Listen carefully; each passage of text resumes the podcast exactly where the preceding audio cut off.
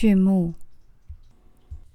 从前有个人，他在孩提时代就听说过那个美丽的故事。那个动人的故事讲的是关于上帝如何考验亚伯拉罕，而亚伯拉罕如何经受住了考验，保持了信仰，却又出乎意料的第二次得到儿子的事情。他长大成人后，又读了那个故事，这次却是怀着更大的钦佩之情。因为他在孩提时代看生活的那种虔诚的单纯，在有了生活经历之后，已变得复杂，不再单纯。他年纪越大，就越会经常想起那个故事。不过，他对他的热情和兴趣越来越大，对他的理解却越来越少。最后，他忘了一切他物，心里只有一个愿望，就是亲眼见到亚伯拉罕。他也只有一个渴求，就是亲眼见证那个故事里发生的事情。他想看到的，并不是那些美丽的东方地区，不是上帝应许之地的城市光彩，不是那对对上帝满怀敬畏，并在老年得到上帝赐福的夫妇，也不是那位年老可敬族长的画像，以及上帝赐予以撒的青春活力。若是在贫瘠的荒野，那个故事同样也会发生。他渴望的是在亚伯拉罕和他的儿子以撒那三天的旅程里，可以陪伴在他们身边。满怀悲伤的亚伯拉罕要骑驴走在他的前面，以撒要走在他的旁边。他想亲身经历亚伯拉罕举目远望，看见摩利亚山。以及他抛下毛驴和以撒独自上山的那些重要时刻，因为他一心想着的不是精细新颖的想象，而是思想上的站立。此人绝不是个思想家，除了追求信仰以外，他不觉得有必要去超越信仰，并继续深究下去。在他看来，能被人当作信仰之父永恒纪念。并且拥有强大的、让人羡慕的信仰，即便是无人知晓这一点，也肯定是一件无比光荣的事。此人也绝不是个经书评注诠释者，他根本不懂希伯来文。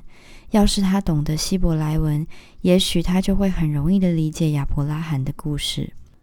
一这些事之后所发生的事是，上帝的确引诱了亚伯拉罕。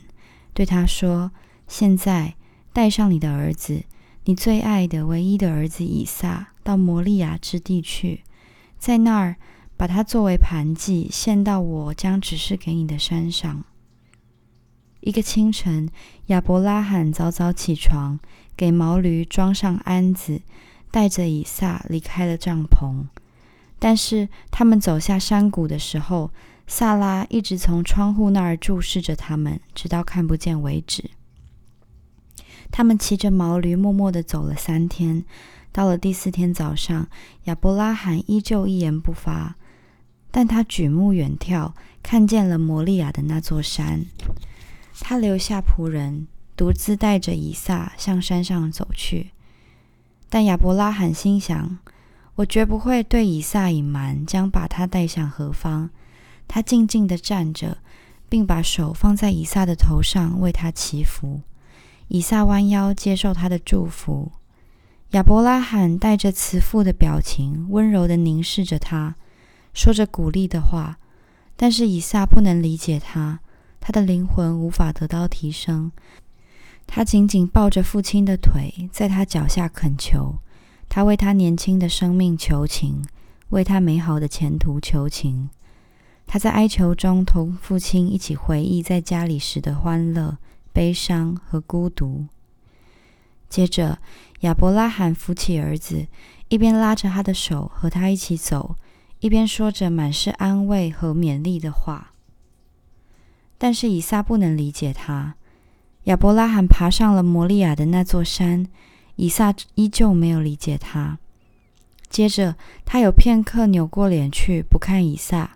但是当以撒又看到他的脸时，发现他已神情大变。他用狂野的目光凝视着他，样子恐怖。他一把抓住以撒的胸膛，把他直在地上，说道：“傻孩子，你真以为我是你的父亲吗？我是个上帝崇拜者，你以为这是上帝的命令吗？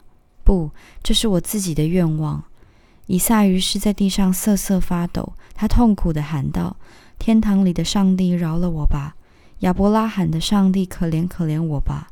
假若人间没有我的父亲，那么你就做我的父亲吧。”不过，亚伯拉罕却悄声自言自语说：“感谢上帝，毕竟他把我视为凶残之人，比对您失去信仰还要好。”当孩子要断奶时，母亲会把乳房弄黑，因为不让孩子吃奶时，若乳房看起来很诱人，是件憾事。这样弄黑的话，孩子会相信乳房已改变，但母亲其实没变。她还是目光慈爱，温柔依旧。那些不需要用更糟糕的方法给孩子断奶的人，是多么幸运啊！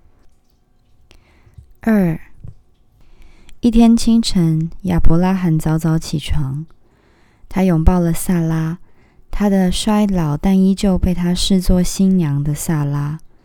萨拉又亲吻了以撒，这个为他洗去耻辱、带来永远的骄傲和希望的儿子。之后，他们骑驴默默走着。亚伯拉罕的眼睛总是紧盯着地面，直到第四天，他抬头仰望，看见了摩利亚的那座山。但他接着又盯着地面。之后，他默默地架起柴堆，绑住以撒，又默默地拔出了刀子。接着，他看见了上帝选定的用以替代以撒的公羊。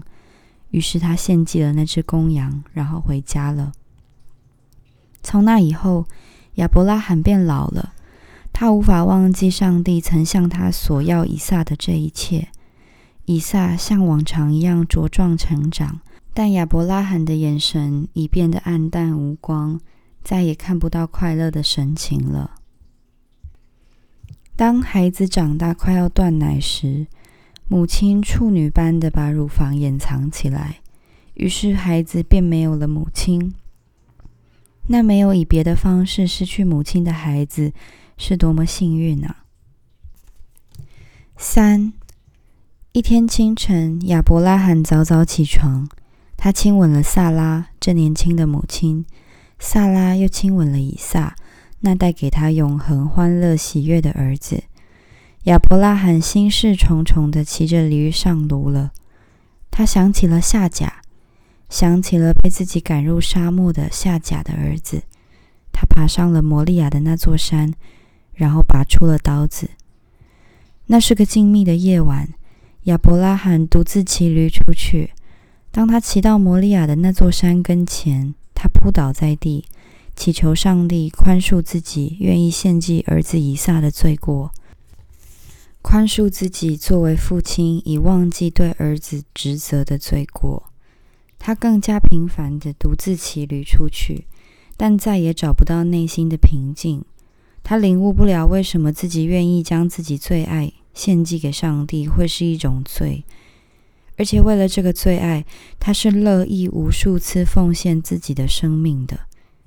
而倘若这是一种罪，倘若他不是如此爱以撒的话，那么他是无法理解，这可能是可以被宽恕的，因为还有什么罪比这更可怕啊？当孩子快要断奶时，母亲也是不无悲伤的，因为她知道自己和孩子日渐分离，那个开始在自己肚里，后来又被搂在乳房旁的孩子，再也不可能和自己如此亲近了，因而。母子一起承受这短暂的悲伤，那和孩子保持亲近、不必再悲伤的人，是多么的幸运啊！四一天清早，亚伯拉罕的家里为动身所做的一切准备已经就绪。亚伯拉罕告别了萨拉后，忠实的仆人以利亚撒一路追随着他，直到他不得不返回为止。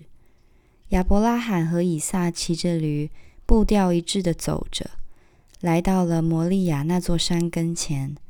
尽管亚伯拉罕镇定平静的为献祭做好了一切准备，但是当他转身抽取刀子时，以撒看到他痛苦的攥紧左手，并且一阵战栗传遍他全身。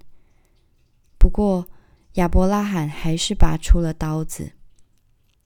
之后，他们又回到家里，萨拉跑去迎接他们，但以撒已经失去了信仰。关于此事，他们只字不提。以撒也没有把自己看到的告诉任何人。亚伯拉罕也不曾怀疑过有任何人看到此事。当孩子快要断奶时，母亲在手边准备好更好的食品，这样可以避免孩子夭折。那身边准备有更好食品的母亲是多么的幸运啊！我们现在所谈的这个人，以诸如此类的方式思考着那些事件。每次他从去摩利亚那座山的旅途回到家，他都会疲倦的瘫倒，双手紧握，说道：“亚伯拉罕无比伟大。”然而，有谁能理解他呢？